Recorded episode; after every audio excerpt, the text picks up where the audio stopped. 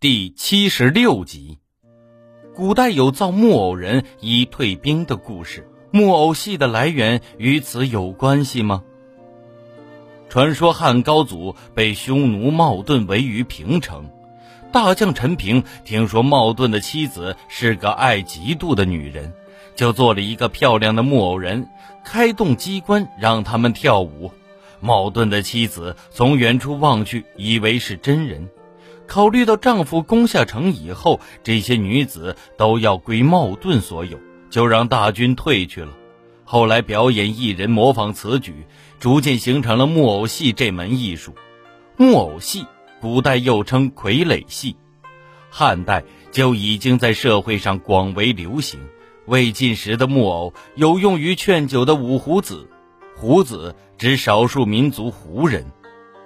这种木偶刻成胡人的形象，可以根据主人的意思捧着酒壶劝酒，非常巧妙。当时还出现了最经典的木偶形象郭秃。据《颜氏家训》记载，姓郭的人都忌讳“秃”字，因为前代姓郭而患秃头病的人善于滑稽调笑，所以后人就根据他的形象制作了木偶人，取名郭秃。后代的傀儡戏多为秃头的老人形象，所表演的内容也多为郭秃的故事。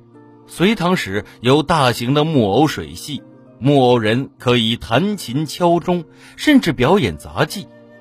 这可以说是古代的机器人表演，与真正的傀儡戏还有区别，但已经穿插有故事情节，如姜太公钓鱼、秦始皇求仙等。唐朝时，傀儡戏得到大发展，不仅成为贵族的娱乐节目，而且经常公开在街市上演出。宋代的傀儡戏有五种：一是悬丝傀儡，即现在的提线木偶，在木偶的头、背、腹等部分缀上丝线，演员拉动丝线以操纵木偶。福建泉州的提线木偶表演至今仍驰名海外。二是杖头傀儡，木偶衣服里套着一根木棒或竹竿，他的眼部、嘴部可以活动，表演者一人操纵两个木偶。三是水傀儡，是木偶水戏的遗存，由人操纵着木偶在水上进行表演。四是药发傀儡，借助火药爆炸在空中，映出各种人物和故事。五是肉傀儡。由于已经失传，而且资料较少，具体是什么样的已经不清楚。有人认为是艺人用手指套着木偶头表演的傀儡戏。